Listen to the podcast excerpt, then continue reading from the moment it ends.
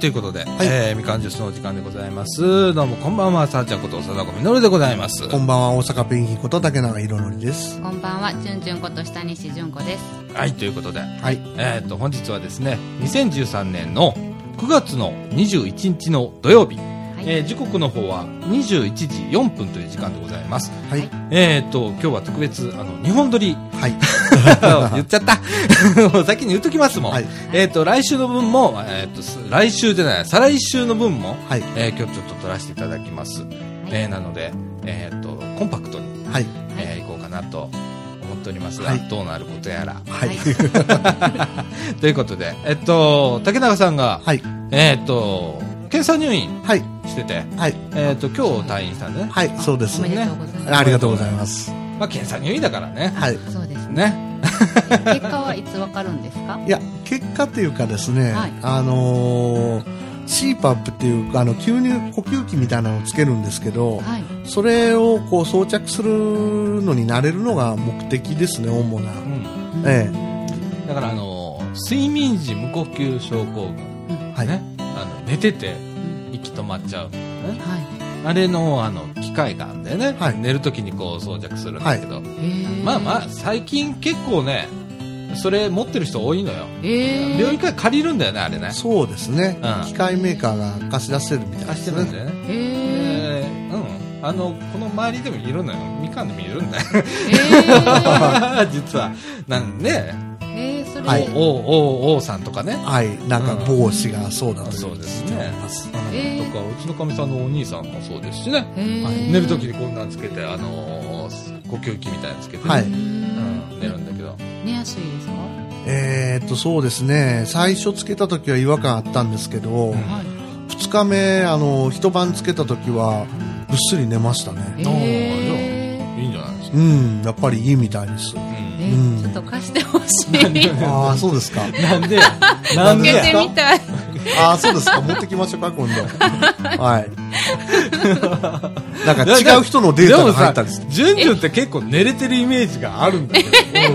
なんか、あの、寝ろって言ったら永遠に寝てそうじゃない？うん、おかっちと同じタイプかなと思ってるんですけど。寝るのは得意ですけど。はい。じゃあ必要がないと思う。は もともとほれ、無呼吸症候群で一番怖いのは、はい。えっと、もう息が止まるっていうのもあるんだけど、うんそれ以上に、その、眠りが浅いんだよね。だから昼間は眠たくなる。うんうんうんうん。だから竹中さんよく昼間ぼっとしてる時あるじゃん。はい あの、遠い彼方の人になってる時あるじゃん。ええええ。ああいう状況がね、え軽減するっていう。い。と言われております。朝あの早起きしてた時って、うん。うん絶対なんかもう昼眠たくなって。こう持たないんですよああ、はいはい。それは睡眠時間が足りないんじゃないですか？ああそれも 朝早起きしたから。おいえ、でも俺も最近あるんだけど、あはの、ちょっと睡眠時間が短くなってるんで、はい。えっと今仕事がもうなんかやることもいっぱいあるから、はいで、だいたい4時間寝たらまあ行く方かな、今。っていう感じのずっと毎日でちょっと短いですね。うんで、昼間眠たくなるんだよ、どうしても。そうですよねもうぐ、ぐったり状態になるんだよね。うんで、もう眠たい通り越すと、うんあれ、知らんうちに寝るね、人間って。意識飛んでるって感じですか、うん。もう知らんうちにに寝てるわ。昔の人はなんかあの、軍隊とか行ったりとか、行軍中に寝たって言いますもんね。行軍って何？あの、歩いてる、あの、ずっと歩いてこう、や無意るじゃないですか。識で、ね徹夜で行軍とかするときに無意識で寝たって言いますもんね。へーじゃないと持たない。持たない。うんあの、体をこうね、守る何かあると思うわ。うーんああ、だから俺昼間2時間ぐらい気失ってる時あるもん。知らん間にもう眠たいとか予告なしに。うん怖い運転中とかやったら怖いじゃないですか多分運転中はね、多分そういうことないと思うへね。え気張ってる分。うんじゃあ俺仕事してる時気張ってないんだね、きっとね。リラックスして仕事に臨まれてるわけですから。いや、どうかね、それも、それもなんか怪しいとこだけどね。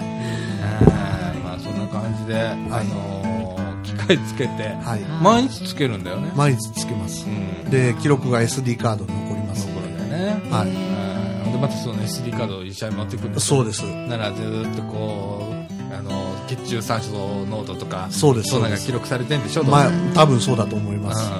毎月1回外来みたいですね。あはい。もう月1回でいいんだ。うん、そうみたいですね。え面白いね。えねいや俺もなんか最初そういう疑いがあったから行ったんだけどーはい。その時はね血中酸素を測る指先にピッて挟む機械があるんだけどはいあれつけたまま寝る。うん。あ、最初それやりますね。うん。はい。でそれやってでそれ記録残るのそれ借りるんだけど1週間。はい。でそれ1週間分持って行ったらああ寝れてますねと。へー。で OK だったんだけどね、へー。あのいびきかく人はそれなりやすいんうん、そうだね。そうですね。私かくんですよ。もう、でいびきがねカッて止まるの。うーん 息止まってんの。うん。だけどサマーキャンプ行ったらもうすごかったから。へー。あーあって止まったのよであと止まった止まったとかと思って。おかっちと代わり弁当で何回か見て。はうん。いうん。あ止まったわって。今40秒ぐらいいったよねみたいな。うん。あこれはもう完全に行くわとか言って。そのままにしておこうねみたいな。横向いてもえっといびきかきあの、横向いた方が一般にいいとは言われてるみたいですね。うんあの上向いてるとね舌が落ちるのね。うんうん舌が落ちると喉が詰まるのでうんクッてなるみたいだから太った人が多いへー。だから痩せると、はい。あの治る。えなベロの大きさと関係あるんですか？うん。へー。落ちるんだって喉のとこえ太ってると？ろそう。あのね太ると喉のとか気管とかはい。声帯とかそこら辺が狭くなっていくの喉周りに、あの、贅肉がつくんですよ。で締め付けられるわけよ。で、気道が小さくなるらしいんです。だから自分で自分の首絞めてるわけよ。え その本当です気道がついねてもへーうすっごい状ね。そうなんだ、うん。だから私なんかそのそれと酸素のやつ測ってで気道見してみって言ってパッと見てあこれは重症だわって一発で言われちゃったんで。え軌道を見てわかるもうちっちゃいって。狭いってね。うん。あちょっとねこれは。まああのし何？5年生存率が84%ぐらい、うん。83%から4%ぐらい？らしいですね。うん、だから16%ぐらいの人しか死なないから、はい。で 5, 年5年生存率っていうのは、はい。自然のあのあれも入るからね。そうですよね。ぽっくりいっちゃう人いるじゃん。おえ。え年寄りでね、え睡眠時無呼吸症候群で、ええ。別の要因で実はええ。ぽっくりいっちゃって、でも入るからね。えそれも入りますからうねん。だから結局のところはあんまりそんなあの命には。うん。そんなに大したことないとは思う。なんかよく寝れるっていうのがでもいいですね。それがありがたいですね。うん。だから初めてですね6時までずっと目覚めずに寝たっていうのは。ああすごいことしばらく記憶なかったですねそういうことはね。前のその装着前もやっぱ2時間おきぐらい民剤もらってもやっぱ目覚めてましたそれは苦しいからやっぱり目が覚めるみたいですね。自分では分見ててからないですわかるもん、へえうん、カッてなった時にうん一瞬目開けてんねんけど気づいてないと思うね。目覚めてんねん何回も。うわー。だからすっごい眠りの浅いところにずっといるのよ。うわー辛い。それは辛いですよね。辛いでもだからよっぽど苦しくなった時には目覚めるんだろうねあうれん。だから2時間ごとにこう起きちゃうとか。え。そんなことになると思うんだけどね。えはい。直してね。はいありがとうございます。喘息同様、ははい。い、この二大疾患、はい。ね、あとまあ他に検査受けてないの？他はまあ半年に1回血液検査を受けますけど別段ないですね。し何や健康診断とか。健康診断受けてないです。受けよう。ああ受けましょう。俺受けてるよ毎年、はいはい。俺毎年受けてますよ。はい。はいはい。はいえー国民健康保険のそ持ってる方はね会社のあれがないのでねやっぱこう受けなきゃいけないのでね。はい。はい。はいということで、えーっと本日は何しましょうかということで、何し何しましょう？秘密保全行く？うーんでもこちゃんと答えられるかどうか不勉強ですよ。不勉強の中で議論してみる。そうしましょうか。何これって言いながらはい。読み解いてみる。それはい。2部ある？えっ、と、2部はないですけど、どうぞ。はい一応、全部目通してるんで。わかりました。はい。はい。じゃあ、あの、今日はね、ちょっとね、えっと、今、国会で、とか、まあ、ニュースでもちょっと取り上げられていたり、あとネットを騒がしていたりするんですけれども、えっと、秘密保全法、ね、今、過小なんですけれども、えっと、この秋の国会でどうなるか、通るのかどうかっていうところなんですけれども、これについてちょっとお話してみようかなと思います。はい。はい。ということで、みかんジュース、この放送は NPO 法人三島コミュニティアクションネットワークみかんの提供でお送りいたします。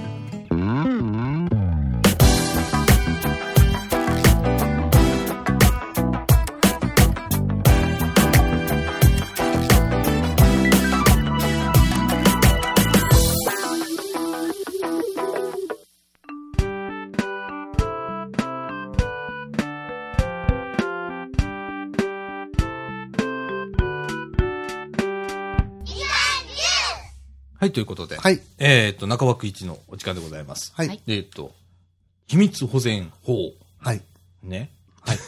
急に、急に、急にじゃないんだよね、これ。あのー2011年8月、だいぶ前からあるみたいですね。ね審議会が。あのー、秘密保全のための法制のあり方についてっていう報告書が2011年の8月に出てて、はい。はいこれに基づいた形で、今の通常国会に提出しようとしているのが、機密保全法、過去過小ということなんですよ。うんで、な、なん、なんなのこれっていうね、うんことなんですけれども、はい。えーっとね、秘密保全法とはっていうのでね、はい。えーっと、今政府の中では、はい。今の法律では、国の安全に関わる秘密の漏洩を防ぐ管理体制が不十分だとして、秘密保全法制を作りたいと言い出しました。はい。えっ、と、政府が、えー法律を作ろうとしたきっかけは、はい2010年に起きた、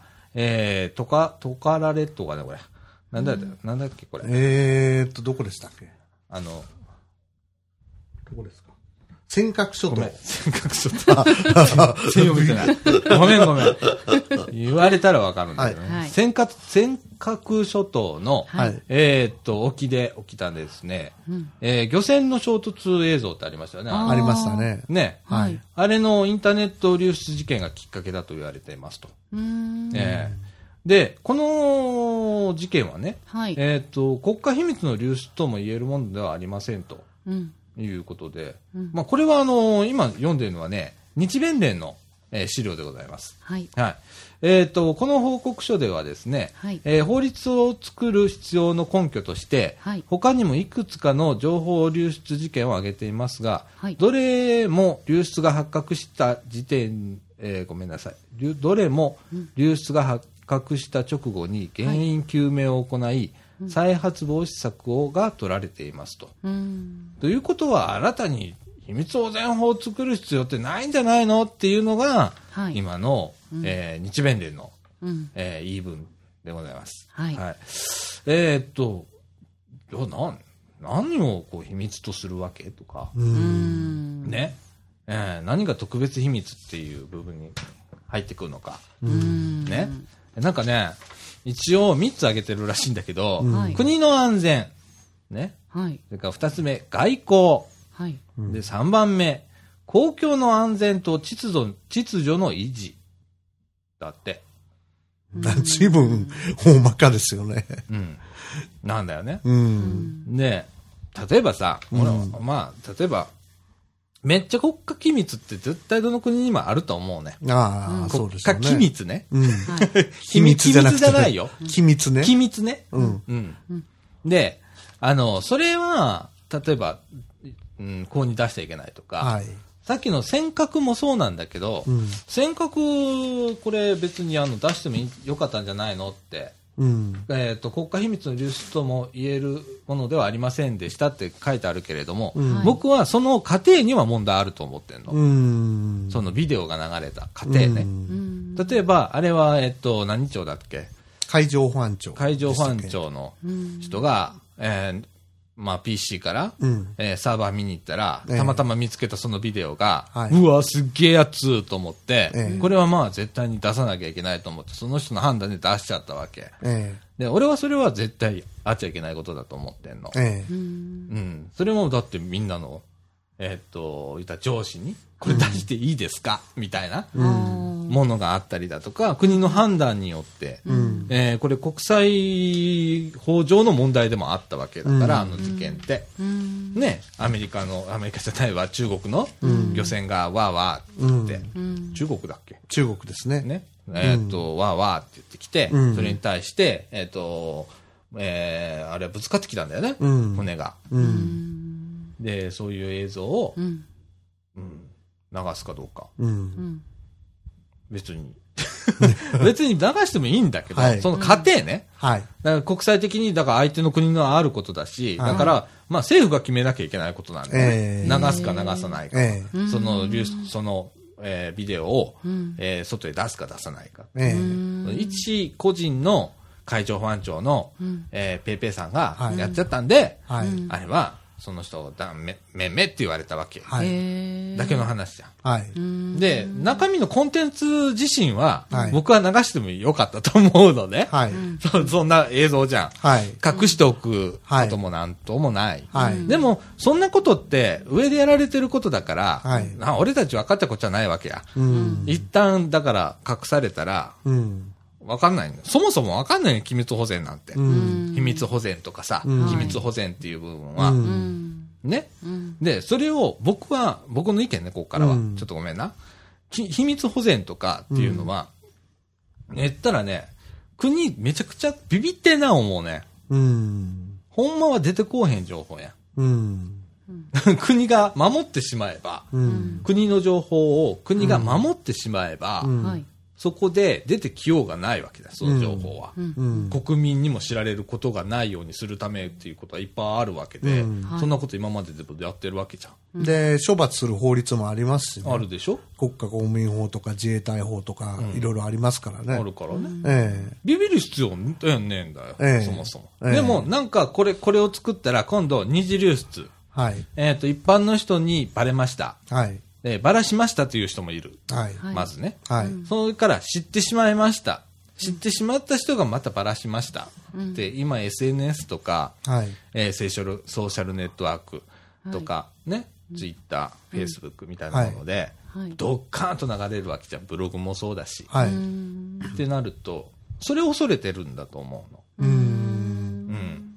うん。別に、こう、メディアとかは、うんメディアは多分そんなに俺この中には影響あんまりないと思ってるの。うん。逆にね。うん。一般の人 を一番ビビってんなと思った。うんわけうんだから、なんか情報を拡散するうんツールを国民が持っちゃったわけよ。いっぺんに。うん今まではなんかさ、僕らは新聞読んだりして情報を得る側だったんだけど、情報を得てまたそれを拡散するっていうことができるようになったわけじゃん。はいだから、うんこれ、こういう法律ができるようになるんだと思うの。うん。へえうん怖いでもう。うんん。でもなんか、じゃあ、俺憲法に関わってこないのかな。表現の自由っていう部う分で。ん日弁連なんかはもちろんそれを言ってますよね。うんだっしょ、うん。で、例えば、じゃあ、何をもって、どういうものを、うん。例えば、もそもそもよ、うん。そもそも論俺ちょっと不思議なのは、うん。はい。このこと言っちゃいけませんよって指定するんだよね、これ。特別秘密っていうのをね、ええ、国が指定すそれ、るそれ言った段階で、で、バレてんじゃん。うん、そそのコンテンツがね、おかしいよと思わへん、うん。前後逆じゃん。うん、うん。これ言っちゃいけませんよーって言った時点で、言っちゃいけませんよっていうこと言った、言ったんでしょ言ってるんでしょ、っていうことでしょ、うん、うん。そうじゃないと危なっかしくって人物言えなくなるよね。う、うん。んそういうことじゃないの？例えば、原発のこと言っちゃいけませんよ。う。ん、原発っていう単語を使っちゃいけませんとか。はい、うんって言ったらもうこれ国民弾圧だから、はいまあ必ず国民は動くわな。はい、うんその時は。ほらって多分なると思うわ。う、うんんで、防衛とかさ、うんまあいろんなこうキーワードがあって、うん、はいそれに対して言っちゃいけないよって言ったら、俺多分これね、あの、国民の反感買うだけだと思ってんの。うんだから国民舐めんなよと、うん。うんと思ってんのう。ん。うん僕の意見ね。うん。はいうん国民そこまでバカじゃないよと。おとなしくないよと。う。うんうん。んと思ってんの。うん。はい信じてっから俺。うん。うん。だから、法律より、うんそのこれはまあ、いい法律か悪い法律かって今は言わないけれども、はいはいえーよくできたかよくできてないかっていう意味では、俺よくできてないと思ってんのよ。ああ、そうですよね。うんあのー 一応、アホ学部での私としてもですね、うん。あの、法律で定義がはっきりしないもんは、いや悪法なんですよね。まあ、大体そういう大体悪法なんですよね。うん。で、特別秘密っていうのが、この場合、えーえー国の存立にとって重要な情報って書いてますけど、はい。外交と安全と、えー国家の、えー、何ですかね、公公共の安全と秩序でしたっけ、うんあんまりにも大まかすぎますよ大ね。まかすぎるよ。こんなことって、何でもかかっちゃうんだよ。何でもかかっちゃいますからね。うんこの3分野っていうことを、ねえーのうちの国の存続、存立、ん？存立にとっ存立てにとって重要な情報っていう定義が、うんなんやねんと、んいきなりだってさ、え。え俺がなんか原発やばい原発、電気足りてる、電気足りてるって言ってたら、ある日突然逮捕されたりするっていうこと？え。そういうことですよね。でもそれはその前に電気足りてるぞって言っちゃいけませんよっていうことをがはっきり特別秘密に。秘密に指定され指定されてて、これを公にさらされるわけ？公にさらされないんでしょう。さらされなかったら、でもそれおかしいじゃんな。う。うんんそれってさ、それを管理する人をん管理する法案もあるわけですよ、これの場合は。だから、お、だからだ、うんおかしいわけよ。んあの、秘密を一定共有するグループがいるんですよね。特別秘密をね。うんうん。だから、だから変なんですよ。だから、物が言えなくなるんだよ。こんなことしてたらさ。うんうんうん。電気た俺なんか真っ先に捕まるわな、そんなこと言ってたら。私も捕まります。なあ、はい。うんこのみかんジュースなんか、うん。真っ先に。すぐぺちゃんこです。うん。あどう、どうなのかなだから、安全とか外交とか言っても、普通に商売してても、今外交とか安全とか、それは海外と商売することもあるでしょうし、安全もかかるでしょうし、もう電気安全に、国の安全に立って重要な項目ですしね。うん。再現がないんですよ、これ。そうだね。この項目は。うんうん。下げないよ。あまりにも。だから、うん。誰に立ってっていう。うん国にって最近ちょっと俺ね、ちょっと頭の中にキーワードとして、うん国にとってと国民にとっての使い分けをちゃんとしようと思って、うん。今、大体出てくる話は国にとってなんだよね。うん。国民にとってどうなのかっていう部分の法案とかじゃなくて、うん。えー国にとってっていう、これって意味違うぞ、だいぶ。うん。うん国は管理を、言ったら、まあ国は国民が作るもんなんだけど、うんでも実はある側面で、うん国は国民を管理する立場でもあるわけ。うん。ということは、これを国民のためにするのと国のためにするのって偉い差が出てくると思うわけ。うんそこをちゃんと見極めないとダメなんだけど、最近国のため、国のためってやっちゃってるから、多いですね。あこれってどうよ？俺たちが作ってるのが国じゃねえのかと。うんうんうん。国民主権っていうのがね。うんそこがないがしろにされてるような気がする。うん。だからこういうことになるんだろうなと思うわ。こういうことしか逆に書けないのかもしれませんね。だから大いに議論して、うん。で、みんなで何かを決めましょうっていうのが民主主義なわけでしょ？ええ。でしょ？そうですこれを制限する法律に見えるわけよ、俺は。うん。公正明大にみんなで、わーわーわーわーやりゃいいわけだ。こういう話をさ。そうです。じゃあどうしましょう？ん。うじゃあどうやって解決しましょうとかさ。うん今、こういう情報が出てんだけど、これみんな確かだからみんなで確かめ合ってみてよ。っていうようなことができるのが、うんえー人間だし、うん人間の知恵だし、うんなわけじゃんか。うんうんでもそういうことを語っちゃい、語った時に、うん。それになんか大きな烙印をドンと押されて、うん。で、これはダメって言われて、うん制限されて、うん。で、その人、お縄になんでしょ。そうですね。バカな話はないわな。それと、特定秘密を管理する人が1グループだけで、その、それに関わった人たちの情報も全部調べますよっていうのも引っかかるんですよね。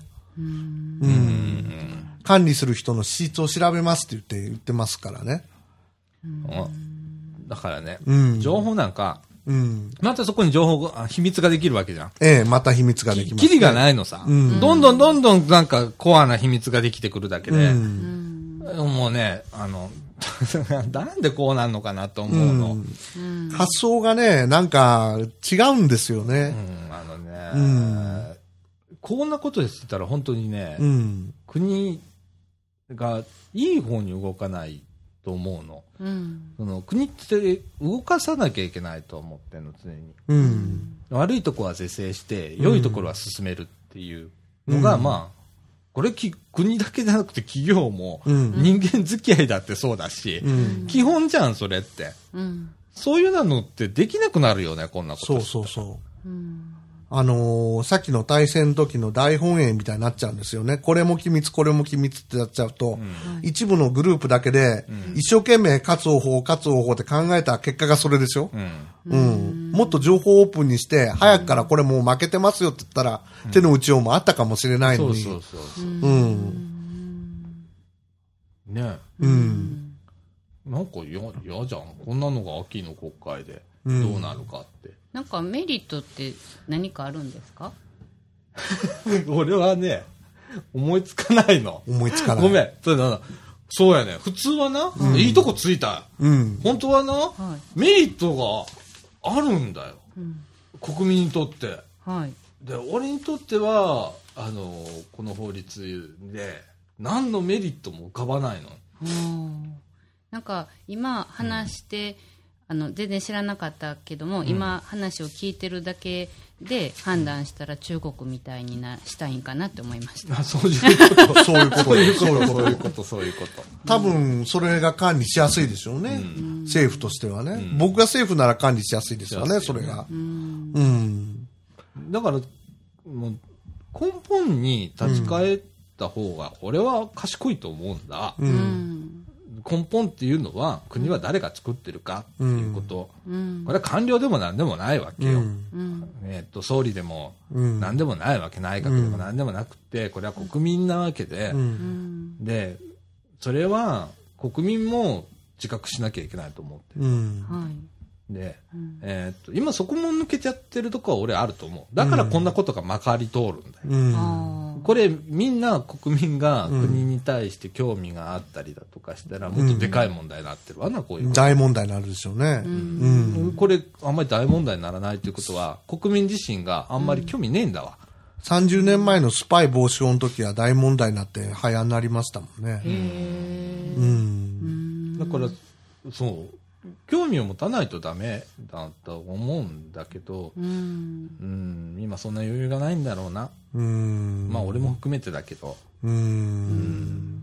俺もここも、これ、このことに関して深く考える余裕ねえもうん。ん。正直。うん。うん。忙しいし、みたいな。僕もパブコメ出そうかと思いましたけど、検査入院の方に行っちゃいました。まあ、それは構わへんけど、うん。それは構わへんねんけどな。う。うんん。でもな、まあ、どういう風になるか？うん。うん。まあ、これ、これは本当に、えー、みま、もう国会行っちゃった話だから、うん。あとみんなええをしなきゃしか仕方ない話なのよ。うん国民が、うん。ワイワイガヤガヤ、うん。これからしなきゃいけないんだろうけれども、うん。まあ、火は、火はつかないだろうな。へええなんで野党の人が賛成してはるってなんで賛成する人がいるのかも不思議なんですけどまあね、なんででしょうね。うん。まあ、これに関しては与党野党関係ないよな。うん。どっちからってことを言うと。う。うんんと思わない？の思いますね。うん。政府がっていう感じですよね。国がっていうかね。うん。だから俺国がっていうのが嫌なのよ。う。うんんね。うん。うーん。皆さんどう思いますでしょうか？ねえ。えーこういう法律が今、えっ、と、国会にで通ろうとしています。まあ、反対、賛成っていうのは、まあ、いつも通り自由でございますので、はいええだから自由だから、うん自由だからこそ、言えるんだよね自由に言える世の中でないといけない。うん。で、これ通ってしまったらビビって言えなくなっちゃうんだよね。うん。もしかこれが、特別秘密かもと。こうとかって、うん。言うたらキーワードみたいなのを、隠しキーワードがあって、それにヒットしたらアウトなんでしょ、うん。ということになあでりますね。も、わかんねえんだよな。俺でもな、うん。例えば原原発に対して言っちゃいけないよっていうんじゃなくて、原発のこれに対しての情報が流れたよっていうことでしょ、これ。うん別に言、言論を統制するっていうようなもんではないんじゃない、うん。どうなの？運用の仕方によるでしょう。しようと思えば、極端な話、言論統制もできますよね。乱発しちゃえばね。うん極端な話ですよ。だから、うん、どこまで、例えば原発っていう問題あるとすうるじゃん。ん。身近な中で言うと。うんまあすっげえわかりやすいからうん原発出すけど。うん。で、原発のこの情報、例えばシークレットになっている情報が出たと。うん。出ました。シークレットになってるもんやで。だかはい。特別秘密ら俺らが、電気足りてるは絶対捕まらへんわけや、これ。うん。と思わへん？うん。電気足りてるっていうキーワードで引っかかる法律じゃないわけやそれではないでしょうね。ん。ないよな。うん。そこは整理しなあかんな。うん。まずな。うん。だから、国でもうシークレットになってる文書がありました。うん。それが漏洩した場合に、うん二次漏洩、三次漏洩するのを防ぐための法案うん。と思ったら、うん俺は別に構わへんと思うね。うん。わかる？言ってること。うん。ね？うん。ただ、えっ、と、言論を、その、統制したり、制限したりするような法律ではあってはいけない。っうん。ていう、この二つうん。だと思うんだ、考え方は。うん。だから、何をキーワードにして制限をするかうん。っていうとこだよね。うん。うんうん。だから、この場合、情報を取りに行った人とかう、ん。知ってしまって喋った人もうん。対象になるみたいですから、うん懲罰の。うん。だから、言論の統制もできることはできます、でも、さ、例えばさ、うん無線ってあるじゃん。うん。無線の世界ってどういう法律があるか知ってる？いや、知らないです。無線って聞いた内容喋っちゃいけないんだよ。おへーあ、郵便みたいですねう。ん。郵便も僕配達してましたけど、ダメです。郵便は分かりやすいじゃん。はい新書の秘密さ最初からもう新書の秘密があるけど。でも、パブリックに普通に流れてくる、なんだ、えっ、と、アマチュア無線ってあるじゃん。はいはい。とか、あと、えー鉄道無線とかあるわけじゃん、鉄道無線の内容って他の人に喋っちゃいけないんだよ。だないかん、いかなる人も他言無用なんだよ。無線の内容って。ラジオは別よ。それはプライバシシーっていう意味ですか？ー。うん。鉄道会社のプライバシーってじゃない、じゃない？普通のアマ無線もあるじゃん。うん。アマ無線もそうだよ。そその人の更新内容っていうのは聞こえてるわけだけど、うんその人間のやりとり以外では使っちゃいけないわけよ。でも、それって、現実に処罰された例とかあるんですか？どうだろうね。喋って。どうだろうね。うん。でも見るよね。そういう手を。例えば鉄道無線だとか、航空無線だとか。うん。航空無線もそれ入るからね。うん。なもプロテクトかかってないもん。うん。まあ最近鉄道無線とかはデジタル化が進んでとかって、ちょっとプロテクトかけたりもしてるけど、基本的に無線っていうのは、スーッと流れちゃってるわけじゃん。某ラジオライフみたいな雑誌もありますしね。あるでしょ、うんでもか、基本、無線は他言無用だからね。やっちゃいけないっていう法律があるからね。処罰されるっていう規定もあるからね。へまあ、それのパブリック版うん。みたいな感じかなとうん。思うんだけど。ーうーん。特別秘密に関する情報に、えーアクセスすることも特定取得行為として処罰の対象にしていますと。うん。同時にその共謀、一緒に情報をそう取得する相談をすること、うん。や教唆、アドバイスをすること、うん。先導を煽ること、この辺がなるともう、すごい人数になるんじゃないですか ?SNS とか使うと。あそういうこと SNS は違うよね。ああでも教唆とか先導っていうと、曖昧ですよね。そうだからそれはう、ん。例えば、あのね、うん。それをそのまま取っちゃいけないと思うの。うんその情報が隠された場所にあるとする。うん。例えば何かに保護されてる、例えばサーバー内にセキュリティがかかってる中にあるところに不正侵入するっていう考え方と、うん。それと、もうパブリックに公開されてる情報うん。を取りに行くとは全然意味がないわ。違うわけよ。うん。公共の、まず、この情報の元データっていうのは国のデータでしょ、うんに対しての制限じゃん。うん。国のデータがまず制限かかってるところは絶対セキュリティがかかってるわけよ。うん。それに対するそれは制限だわけよ。うん。そこは SNS とは関係ないわけよう。ん。それを取りに行くっていう、それを協力したりだとか、うんそれを今日、まあ、やり方をアドバイスしたりだとかっていうのを、そしたらダメって言ってるの。なるほど。もともとのデータは守られてるわけだ。うん。うんうんだから国が、もう、もう言ったら、えーセキュリティ外に置いたものに関しては、これパブリックだから、うん。それは俺は言えるわけよ、逆に。うん。いや、これ取れましたけど、みたいな。何もアタックしてませんけど、みたいな。ああ、わかる？勝手に取れましたと。勝手に取れる状況にあれば。例えばホームページにアップされてたとか、うんホー。ムページのサーバーに上がってたものだったとか、うんっていうのに関しては、これはもうパブリックなものだから、うん。それは関係ないわね。うん。それはそうでしょうね。うん。だから、そこの拡大解釈をどこまでするかうん。っていう部分だと思うんだけど、まあ、ややこしい法律ではありますよね。ややこしいです。えーっと、はいうーんと、だからね、うーん十分議論し尽くされてない段階で、通る本案って最近多くね？これは、なんかあのーちょっと印刷持ってこれなかったんですけど、うんその2011年の8月の審議会の報告書っていうのはもう破棄されて処分されてないそうです。うんうん誰も思ってないところ。うん。審議会も解散した。じゃあもう一回やり直しだね、普通だったらね。うん。その審議からね。うん。うん。議で事録もないわけ？議事録ないそうです。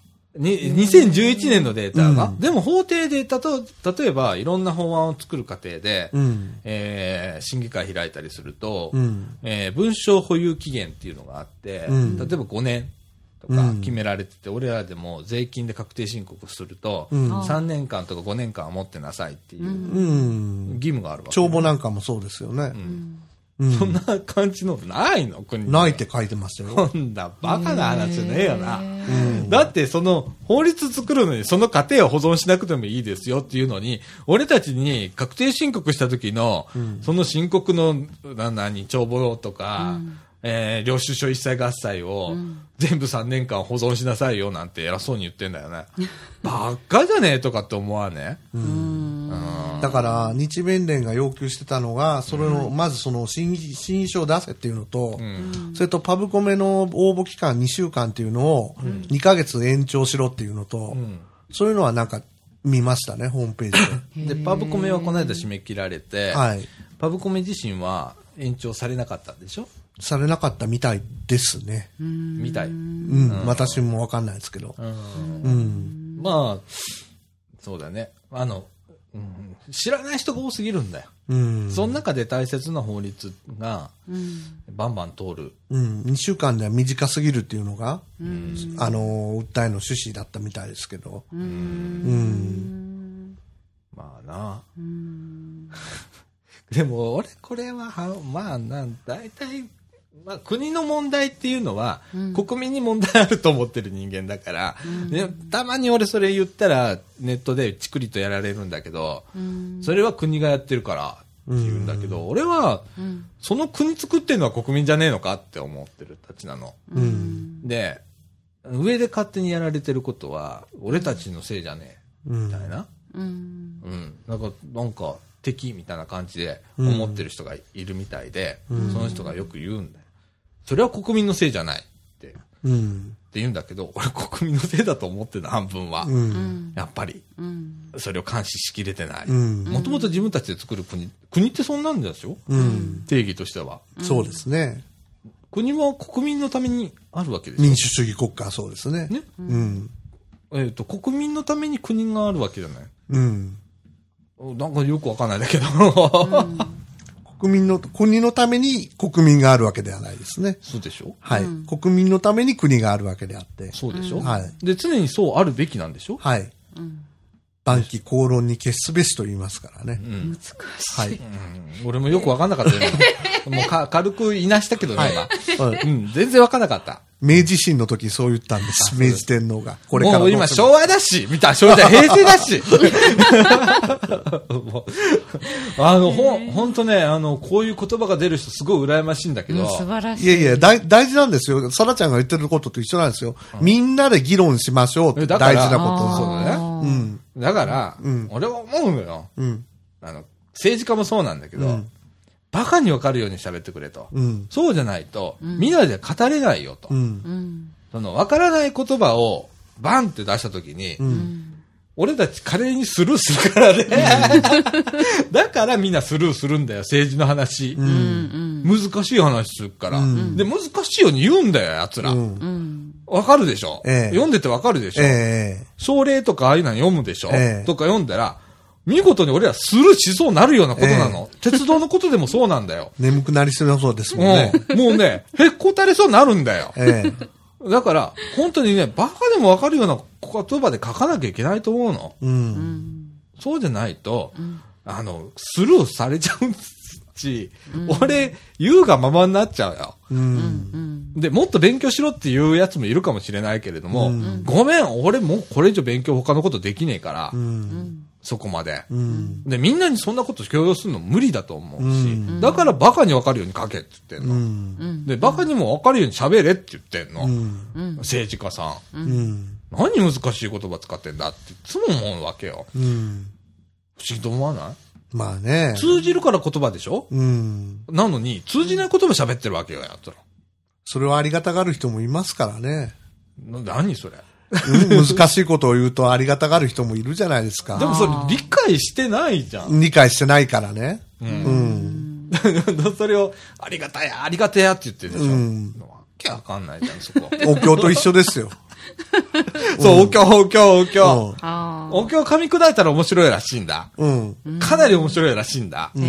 だけど漢字の羅列じゃん。うん。だからもうわけん、わかんないんだ。それを音で読んでるだけですからね、日本語の。余計わからへん余計わけわからないんですよ。あれすっごく噛み砕くと面白いらしいよ。あれ意味があるんですよ、ちゃんと。本当は。ちゃんとあの、メッセージなの、すべてが。うん。お経ってう。ん。だけど、あれだけ難しいように書かれると、もう単なる、うん。もう俺にとっては、もう漢字っていうよりか、もう記号？みたいな。いや、そうですよ。古典中国語を音読みしてるだけですから。今のお横経って。あの、何、お経、お経本読んでると、うん横にひらがな振ってあるじゃん。はいはい。俺もうひらがな文しか追えないもんで、うん。呪文ですもん。呪文だもんね、あうんれ。完全に呪文と化してますよそうね。そうそれをもうちょっと解かないうん。とね。あのまあ世の中は難しいこともありますけどね。確かにね。うん、だからそれを、いだからね、それをいかに簡単にするかでしょそう、それが学者だと思うし、政治家だと思うわけ。うん。難しいことを難しいようなことに言うやつは、うん。まだそこは、なんかその人本当に納得してんの、あの、そういう、なんていうかな、噛み砕いて言えるだけの知識があんのかなと思うわけ、俺。うん。例えば、僕たちちょっと、あの、まだ、学力そんなないですけど、みたいな。うん。俺なんかもう、もろそうだから、逆に言うんだけど、そういう人の人に、こう、わかるように言ってくれるって、かなりの頭いるで。うん。うん。わ人にわかりやすくものを伝えるっていうのは、うんかなりの知識とうん。技量がいるで、う。うんん。うん。と思うよね。ううん。ん。うん。俺さえしてくれって言ってんの。うん。難しいことを難しく書くのは、うんいとも簡単なことだし、うんって思うわけ。人に伝わらねえと。う。うんん。だからね、俺ね、あの、法律も、うん。えーっと、例えば漢方ってある。はい、ありねますね。毎日ね、うん国会で決まったとこととか、法律が決まったことって、はいえーっと、新聞になってくるのよ。へえ。漢方って言ってね、国の新聞ね。うん。あのね国の新聞？うん、新聞はい。あるんだけど、はい。で、あれって読ん読めねえな。ああ、読めないですこね。の条文がこれに変更されましたとか、へえ。辞書みたいですね、あれね。そう、あの、あれなんで俺読むようになったかっていうと、うん国道ってあるやんか。うんまだ道路の話になっちゃうけど、うん。国道の幅が変わったとか、長さが変わったら全部あれに乗んね。へえ。あここの部分はこれだけ広がりましたっていう、全部法律で決められることだからう、ん。全部乗んのね。どうせでも難しく書いてあるんでしょ？それがすっげえ難しく書いてあ福る。音がなんたらかんたらとか、そんな風に書いてあるんですよ。うん。へえ。で、、それを、まあ、興味があって、よっぽどあれだったら読むけど、うん。普通の人読まないよな。うん。なんじゃこれってなるわね大抵でも漢方に刑事とかってか、なんか詳細はもう全部そう、漢方に投げる漢方に投げますよね。漢方に刑事って。そう。え、毎日出てるんですか？毎日毎日出てます。どこに売ってるんですか？えっ、とね、国の、えっ、と、そういう、えっ、と、なんだっけ、大阪にもあるんだよね。出先間であれ手に入るんじゃないですか？天満橋のところとか。天満橋のとこへ、あそこ買いに行かないとダメなの？あと、あの、インターネットで西区にあ、ったと思うけどうな、漢方の売り。あの、インターネットでダウンロードできます、漢方は。毎日。で、遡って見ることもできます。漢方ってどんな感じなんですか？漢はあの、あの、なんとか漢。官僚の官官。僚の漢。うで、法、法は、報道の方。報じる。だから官のことを報じるっていう漢方ね。はあ、はあはあ、わかりました。うーん。っていう。ことなんだけど、はい。ね。本当に、あの、まあ、なんだろうね。俺、思うんだけど、うん。その伝え方もレベルがいっぱいあると思うんだけどさ、はい。例えば、すごく、えーっと、まあ、語弊のないように言うと、うん。えー障害を持たれた方、うん。で、知的障害を持たれた方のどこまでそれが伝わるかっていうのもあるわね。うーん。どこまでそれを伝える義務、義務があると思うから、う。うんん。その、えー国が言ってることうん。を伝える義務があるわけじゃん。だから知的障害を持った方は、かなり簡単に言わなきゃダメなわけだ。うん噛み砕いて。でもその義務果たしてないよね。うん。じゃあ、一般の人がわかるかどうかって、これも疑問だよね。うん。で、それも義務果たしてないよね。うん。で、あもうなんか難しく書いて、みんながもうめんどくさいってなって、うんそれをよしよしよしよしって思って全部通しちゃうみたいな。うん。そういうふうに見えちゃうの、俺。うん。だから国民はよっぽどしっかりしなきゃいけないんだけどね、そういう時こそ。うん。怪しげなやつはね。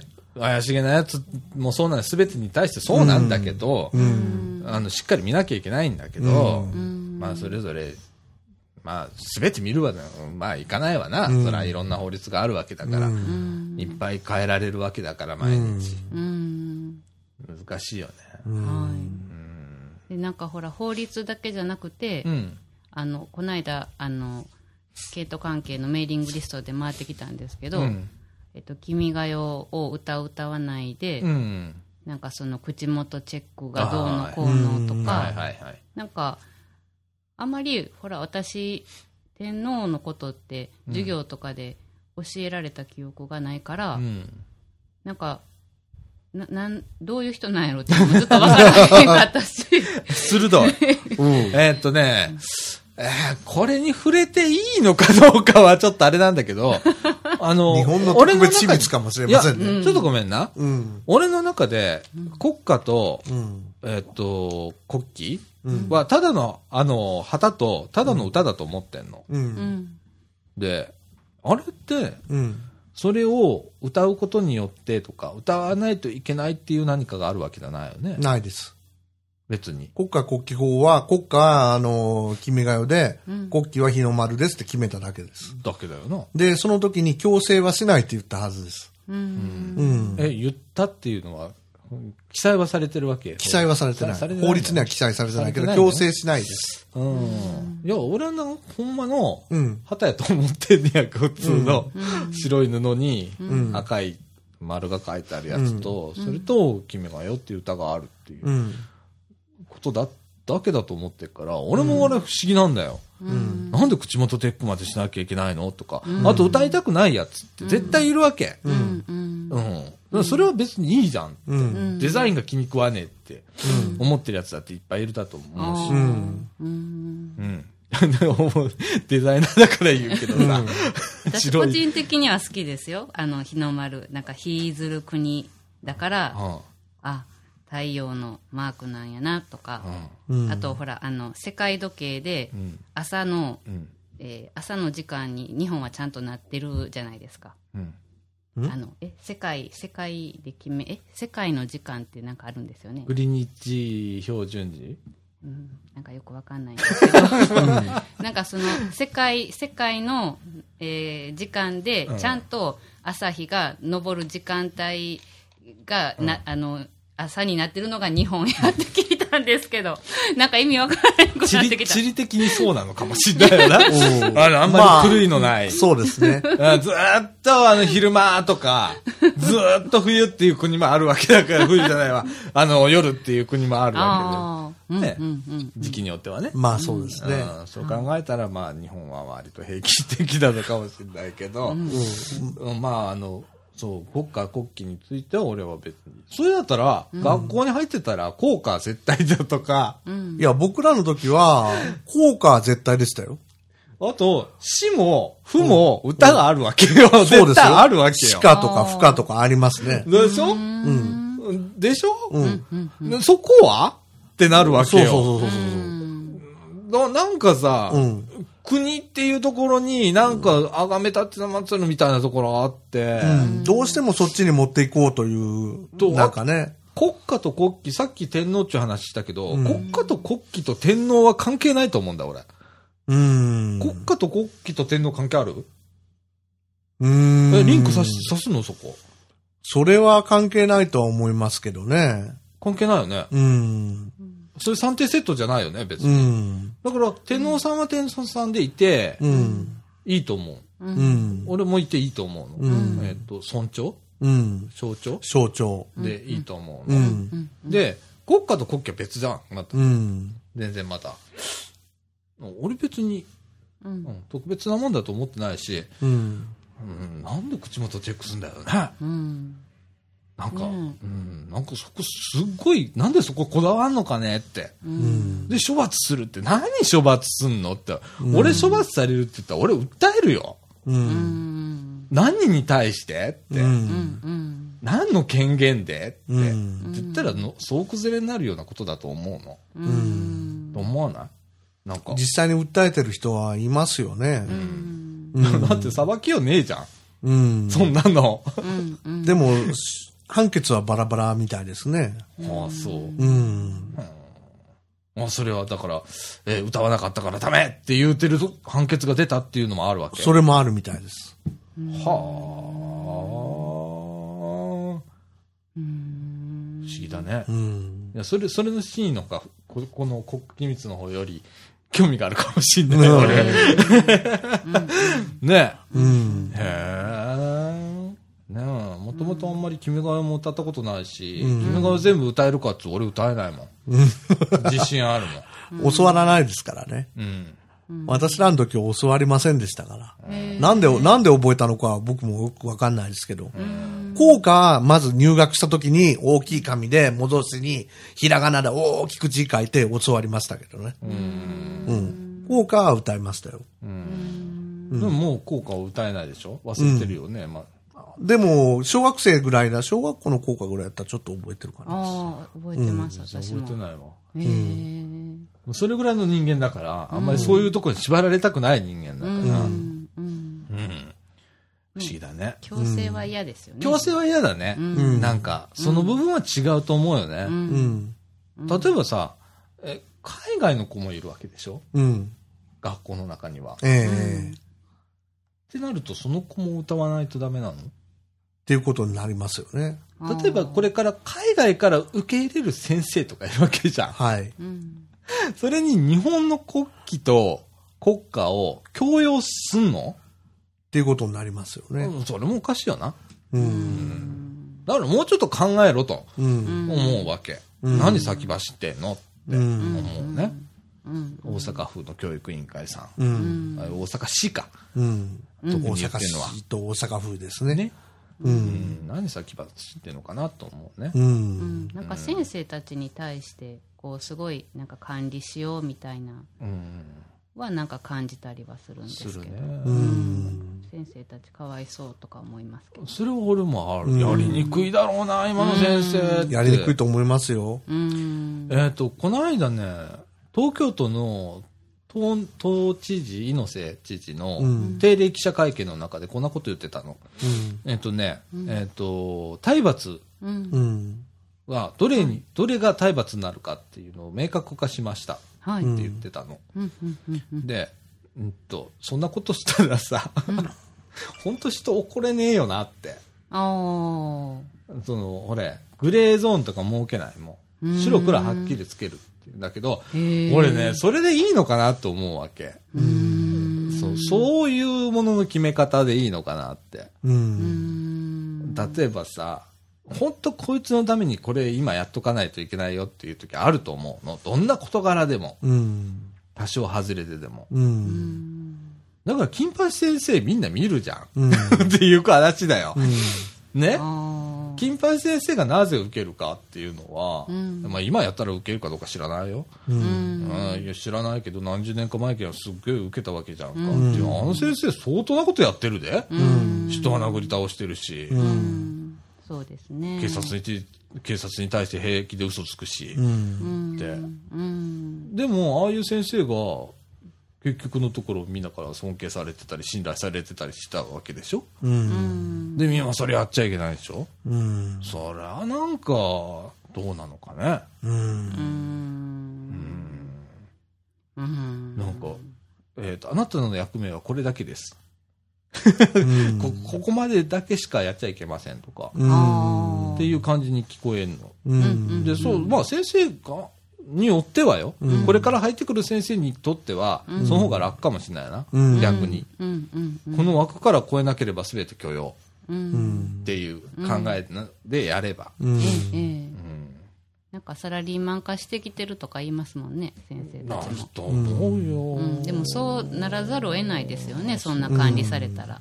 ね。うん。ってなると、今度は何が起こるかっていうと、うん。人間的なところは親がやっぱりししっかりして教えないとダメなんだよ。う。うんん。今それをさ、あの、学校に押し付けながらそれ文句言ってんだよな、親。う。うんん。見えんだよ、俺。うん。じゃなくって、そこはもう親がうんしっかりやっちゃいけないことはやっちゃいけないって怒らないとダメだしとか、うんそういうことを家庭内の教育をちゃんとした上で、うん学習は学校に委託しますって言うんだら俺それでもいい。うん。その割り切ってもいい。うん。だけどなんかよくわかんねえじゃん。うん。今その家庭教育とか、うんその倫理の教育まで、うん。えー教師にとかってうん。さしてるわけじゃん。それにおいて、ここまでしかやっちゃいけませんよっていうのは、なんかおかしくねと思うの。う。うんん。そうですよね。だからその倫理観しか語れないんでしょ？うん。うん。まあね、学校が誰のためにあるかとかいうところまで行き着きそうですけどね、それ言い出すと。うん学校は生徒のためにあるんでしょ？うーん。だから本当は子供も、えっと、親も先生も三者でこう話し合いながらいい学校を作っていくという意識がきっと大切やと思うんですけど、うん。お母さんが集まると他人の先生の悪口になったり、うん。そうそうなんかそういうのはすごい嫌やなって思ったりします。うん。そうですね。まあ、僕はちょっと貞岡君とちょっとちゃうんやけど、はい。体罰は一応、一応僕はやめてほしい人なんやけど、うんうん。だいぶ自分でも食らってきたけどね。うん。うん、あの、ただ、どうしようもない時にうん。出るっていうことは、うん。あのー公の場で見てもらってね、それはあ事故でもいいけど、うん。それで、OK っていうのも例外はあると思う。うん。うん、例外はあると思う。うんうん。うん、でも、多くの場合、やっぱり体罰っていうのは、うん。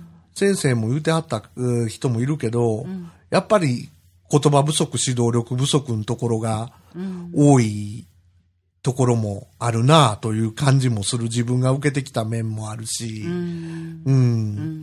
で、そこはちょっと違うけど、でも、全面禁止っていうのは僕はちょっと、それも違うかなという気もすんね。うんうん。なんか自分で言うてて中途半端やけど、うんうん。基本的には気にしてほしいけど、うんうん。それと、学校がなんか、生徒のためっていうか、何を教えるところなんかなっていう感じが最近してきて、そういう、なんか管理とか先生の管理とか、生徒の管理とか、じゃあ学習のため、学習だけのため学校って言っても、例えば、その多くの生徒は優秀な、優秀なっていうか優秀でない生徒も塾行ったり、家庭教室つけたりしてるわけでしょ、さらに。はい。うん。だから、学習も外にはみ出してるわけですよね。うん。だから、学校っていうのが一体、うん、そういう倫理観を教えるところ、学習もするところ、クラブとか部活もするところ、で、なんかアメーバーみたいに広がってて、どう、どういうふうなに、ふうにしたらええのか、わからんところもあるん違うかなと思いますね、先生もね。うん。うん。うん。そうですよね。難しいな。うん。でもそんな、逆に言うと、あんまり変えんでええんちゃうかなっていうのが俺の中であって、うん。例えば、えっと、俺が、俺の時体罰あったよね。うん。あの、40代ぐらいの人はバリバリ体罰のあった時代だけど、俺それに対してなんか先生に恨んだとかそういうの別にないの。うん。俺にとってはよ。うん。だから俺別に体罰いいんじゃねえかと思ってるの。うん。逆にあの、その時に確かに自分悪いことしてたし、それに対しての体罰だから、うん学校行ってねえとか、うん途中で帰るとか、うん。そういうようなことを散々やってた人間だから、うん怒られて当たり前だから、それにこぴどく怒られたりだとか、ううんちの高校なんかは、バリカン持って、ん朝、あの、言ったら髪染めてきたやつは、うん。もう対応無言、うん。その場でバリカンで、もうバッサリうん。やられるわけよ。そういう学校だったからね、高校の時。うん。とか、あと、欠板棒ってあったからね。うん。ケツを叩くための棒があったからね。うん。それピュンピュンピュンピュンって、あの、細い棒でパチーンってやるの、細いの痛いのよ。うん。ムチみたいなね。そうそう。へ3ー日ぐらい座れへんねん。へーだーっていうような座られへんような感じなんねんけど。わでもな、それが別に俺悪かったかっていうと、んやっぱね、怖い人間って必要やと思うねやんか、そこは。うん。ある意味ね。う。うんん。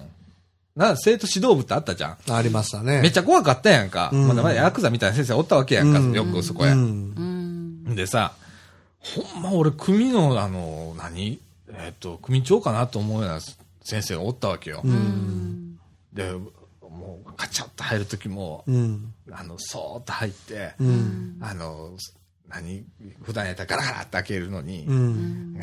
ゆっくり開けながら、うんその先生のご機嫌伺いながら、みたいなことやってたわけよ。うん。そんなのって必要なんじゃないかなって思うんう。のね。うん。その、単に優しいだけの先生とか、うん。紳士同盟みたいな感じの、うん。うん付き合いって、うん俺子供対してできるのかなって。うん。で、子供がそれを、その大人を見て、うん。そういう態度にってできりゃいいけど、うん相手子供だからね。うん。だから、言ったらまだ学びの途中じゃん。うん。まあ言ったら、学力的にも倫理的にもの学びの途中だから、うん。至らないところがいっぱいあるわけでしょ。うん。で、それをやっぱり教えないと、それは授業にならないかったりするわけじゃん。うん。授業の途中立ちましたと。うん。で、1回目、2回目あたりまでは、うんあさ何々君座りなさいとか、うん。でも全然座んなかった。全然、でもう何回言ってもダメだった。うん。俺どうすんの？そのままほっとくわけ？そこに至るまでが僕、なら、の不思議やねんね。その何回言うても聞かへんっていうのが、うん。子供は子供でも、うん。まあ言い方にもよるけれど、言うたら聞くと思うんやけどねで。もさ、俺は高校の時さ、うんまあ、俺俺の行ってた学校がよっぽど悪かったからそうかもしれないけど、うん。ちょっとあの目が不自由な先生がいたの。うん。どうもその先生、えーっと、教団から前一列しか先生見えなかったらしくって、前一列だけはよく勉強するやついるわけよ。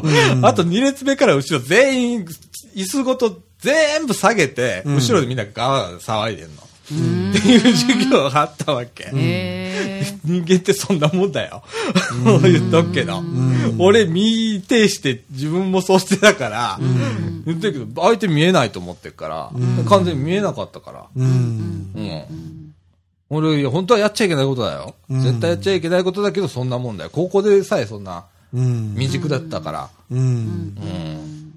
まあでも理想論かもしれんけど、うん言うて聞かすところで何とかしてほしいなっていうのはあるね。うん、私も、その、なんか暴力は嫌。あの、強制的に、あの、怖い、怖さで押し、押し付けるっていうのもあると思うけど、んそういうやり方もあると思うけど、それって怖さが、怖さにただひれ伏してるだけで、本当に悪いと思ってるのかどうかっていうのもあるでしょ。あのな、この議論するときに一番あかんねん。うんそこが。両極端行くやろ。うん。完全非暴力か、完全暴力かっていう議論なんね。うんだから、この議論絶対に話つかへん思ってんうね。ん。バランスええとこ見つけろよって思う。うん。え、みんな完全非暴力？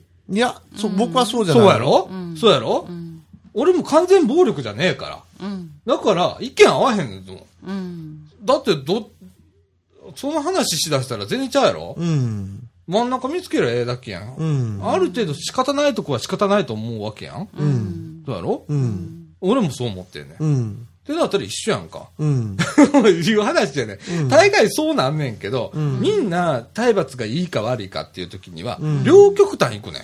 話が、うん完全に暴力を根絶するか、容認するかってなんねんけど、うん、あのな、本当の人間っていうのは、バランスのええとこで生きていかなあかんわけやんか。これ先生も一緒やねんけど、うんうん、だから行き過ぎた暴力は誰か見かけたら、せ他の先生が見かけたりしたら、この人あんたダメよって言えばいいだけの話じゃん。うん、うん、うん。違う？え、それ倫理観やん。え、そこの倫理保てないわけ？そんな人が先生になるわけ？っていうか、うん。うん、どうやろう。二言目に手出す人もおったけど、やっぱり手出した後は、やっぱり、あの、至らんかったなっていう思いに駆られるんだそうです。後で聞いたけど。うん。うん。だから、先生間同士で、まあ、どう、どういうのがあるのか僕も知らんけどね。あのー僕の受けてた教育よりも、今の教育の方が聞いてると、うん、まだマシなんかなという感じがしてるだけですけどね。うん、何がマシなその、体罰とかについてね。うん、うん。うん。うん、うん、先生がどう思ってるかって俺聞きたいな、一回。うん、うん。だその、僕が知ってる先生は、あのーすぐ手手が出る先生やったけど、辞めてからだいぶ言ってたけど、あのーやっぱり自分が未熟やった。やっぱカッとなって手出してる場合が多い。うん、うん、だからそれも、指導じゃないとそういうそういう先生もいいのの、うん本当に熱血的にこの人が、うんこうこの子には今それが必要だって言ってやってる人もいるわけ。うん。だからその言葉だけで、それを語っちゃダメなんだ。うん。いいや、ろんな人間がいるわけよ。いや、だから俺、金八先生出すわけよ。たまに、いや、今例として出しただけやけどね。うん。全部が全部じゃないよ。じゃないやろ？うんうんだから、そそこやねんな、バランスのいい喋り、あの、なんちゅうのか、議論っていうのは。う。うんんだから、バランスのいい教育って俺、だから、完全になしっていうのはないと思ってんね。うん。バランスによって、うん。バランスを見るときには。うん。必要なときには、この子のためには必要やと思うときにはそれが必要。うん。でもそれをどれ誰がどのように判断するかっていうのがまた別に問題がなってややこしくなるだけの話であって、うん、でもそれはその時にその先生の倫理観で俺はいいと思ってんね、うん。うん、うん、そうじゃないと授業は保てないよって思ってるから、う、うんん。いい学校行ってたら別やで。うん。とか今普通の公立中小学校でもちょっと立ってる人が子が多かったりして問題になってるそうやけど、学級崩壊とかね。うん、いやどうするっていう話やんか、うん。話し合いでじゃあ住むの？とか。うん、ね。うん、あ立たすのダメとか、ね、たす立たすの何分以上はダメとかさ、うん、えっ、とも昔だったらバケツ持ってこう立ってたりしてたじゃん、うん。ダメとかさ、そういうのを上で先に決めとくことかいねと思うわけ。うん。時と場合でそれでいいんそんな上で最初に決めとくことじゃねえんじゃねえって思うわけ、う。うん。ん、それじゃ教育にならないじゃんって。うん。うん。うん。難しいですね。俺そこまで平和主義じゃないから、う。うんうんんだから、うんなんか俺ね、俺ね、あの、俺もそうなんだけど、言いたくないこといっぱいあるわけよ。ううんん。で、言いたくないこと、言わなきゃいけないこといっぱいこの世の中があるわけ。うんで、言った時には絶対傷つくわけ、言った人間も。うんうんでも言わなきゃいけないわけ。っう。うんんていうことがいっぱいあるね。うんこう、商売でも仕事でも、みんな、あの、サラリーマンでも。うんその中で生きていってるわけ。うんね、それが実感できてないのに、社会出てどないすんねんって思う。うんなんか甘っちょろい中でう、んなんか、えー甘やかされてきて、うん怒られたこともない。本気で。うんっていうような子が出てきて、じゃあ社会に出て本気で怒られた時に、うん耐えれんのかって、うん。なんねうんん。かなりきついで、俺らでも。うん。商談するときに言い合いになったりするで。うん。とか、こっちも言いたくないけど、って、でも本音で言わな、このことはうまく進まへんなと思ったら言わなあかんときあるわけや、うんでもそれってすっごいこっちも傷ついてんねん。うんうん嫌な気持ちになって。で、その気持ちもうん根絶するとおかしいわけよ。うん。なんかそのなんかディベートでしたっけ？なんか議論みたいなのなんか授業もそういうふうなのを取り入れていくとかあるんじゃあないそうそうですかね。そう、そういうことをちゃんと人間はできなきゃ。いけない、でもディベートの中には言いたくないことを必ず言うっていう基本があるわけ、うん。ひっくり返さなあかん時もあるから、うん。その時は絶対傷つ自分が傷つかずに相手ひっくり返す方法ってそうそうないからね、うんなんかその今までの学校教育の中ってあのそういうディベートとかもなかったじゃないですか、うん。でもあのこの間の学力テストの結果も、その何かこうえっと何やったかな。説明が必要な部分がほとんどの子ができてなかったらしいんですね、うん。だからそのその間の過程とか、うん。ほんで何やろ結論に行き着くまでのそのあのその間の部分とかをこうなんていうんやろこう表現化することにこあのそれが大切なんやなっていうのはなんか教育現場も分かってきてはるんじゃないかなとは思うんです、うん。うん、それが足りひんから、うん。こう短絡的な例えば暴力になってしまったりとか。だから、あのなんやろあの先生たちも大変やとは思うけどもなんでそんなに自分が腹立ってしまったのかって自分が何に反応してんのかっていうのはそれはあの子供でも大人でもそういう部分をあの考えてなんで、えっと、あの子が言った言葉に自分はこう思ったのかとかその部分をもっと深く考えていけたらだから人と向き合うっていうよりも自分と向き合う時間うん。がこれからすごい大切なんじゃないかなと思って。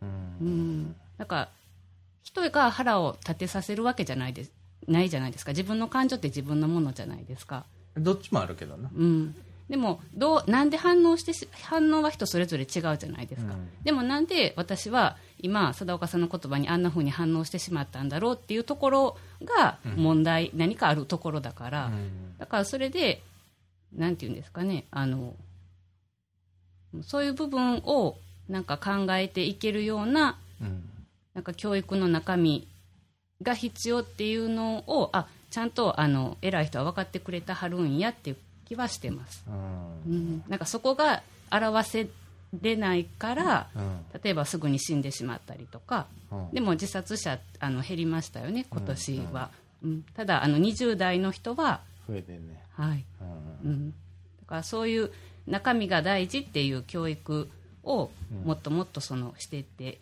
もらえるといいかなと、はい、まああのうん。いい先生がおってうん。その例えば先生俺俺最後はこうやと思ってんねん。最後そのうん自分が教えた生徒からうん。大体みんな「わああの先生よかったな」って思ってた。それでと思ってんねやんか。先生ってそんなもんやと思うねやんか。最初何年か後やんな評価されんのはな。そうやろね。その時にな卒業直後じゃなくってさ、うん。ちょうど俺ら40ぐらいになって思い起こす先生がまあいい先生だと思うわけよ大体、うん。うんねそんなもんやと思うねんけど、ううん、うん、だから今、その時々でっていうのはちょっと難しいんじゃねえかなとは思うけどね。うん。うん。まあ、うん。まあ、あんまり管理せんと頑張ってほしいなっていうか、学校は、まあ、またそうじ、また言われるかもしれんけど、もうちょっと自由な場であってほしいなという気はしますけどうね。ん。うん。自由っていうか、自治っていうか。そうだね。うんその上になんか言われてうん管理される学校じゃなくて、うんっていうのがやっぱり理想だよな。うん。それぞれのこう学校の校風だとかっていうのがあるわけで、うん。公立であってもよ、うん。ね、うん、そういうのはちょっとねうん。しっかり考えてほしいね、う。うん。んっていうような話でしたけれども、ええ。はい。結構長くお話しましたねそうなんですよ。だから中川君はもうこれ一本で、はい。はいえ。もうほんならエンディングへ。はい。はい。はい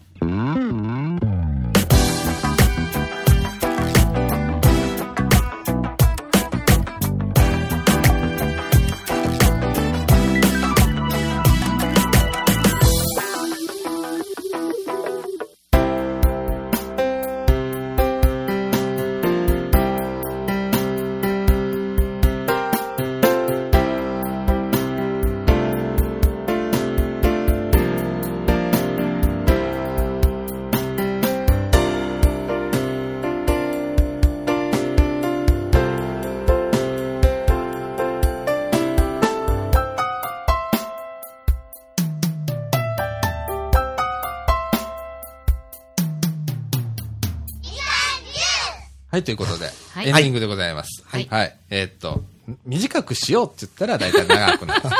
のがこのみかんジュース。で、なんか知らんけど、はい機密保全法から、なんで体罰の問題とかっていう、この境目をちょっと今後解析をみんなでしないとダメだと思う。多分俺だと思うんだ。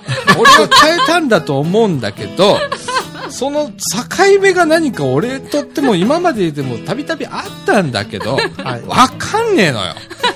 なぜこの、こう、全然違う話だよな。あのね、国旗国家があったんですよ。あで、学校が来あ、たんああ、そうで。体罰に来たんですよ。すごいちゃんとそこは把握してんだ。うん止めろよ、じゃあ。そこまで分かってんだから、止めろっつうの。いや、俺の中ではもう自然な流れで、全然話、違う話で突っ込んでいってるから、分かんねえんだよね。なあ。いや、怖い怖い。本当だ止めてくださいねはいほんとほんと。で、ただいまの時刻が22時21分でございます。はい。はいえっ、と、あともう一本ラジオ収録しないとダメなので、はい。はい えっと、今日はもうこの辺で。はい。はいえー、ということで、みかんジュース、この放送は NPO 法人三島コミュニティアクションネットワークみかんの提供でお送りいたしました。えー、今週のお相手は、さあちゃんこと佐藤みのると、大阪ペンギンこと竹永宏典と、じゅんじゅんこと下西純子はでした。いということで、えー、この後もう一本、い頑張りましょう頑張りまし次週分を収録いたします。はいということで、皆さん、さよなら。さよなら。ら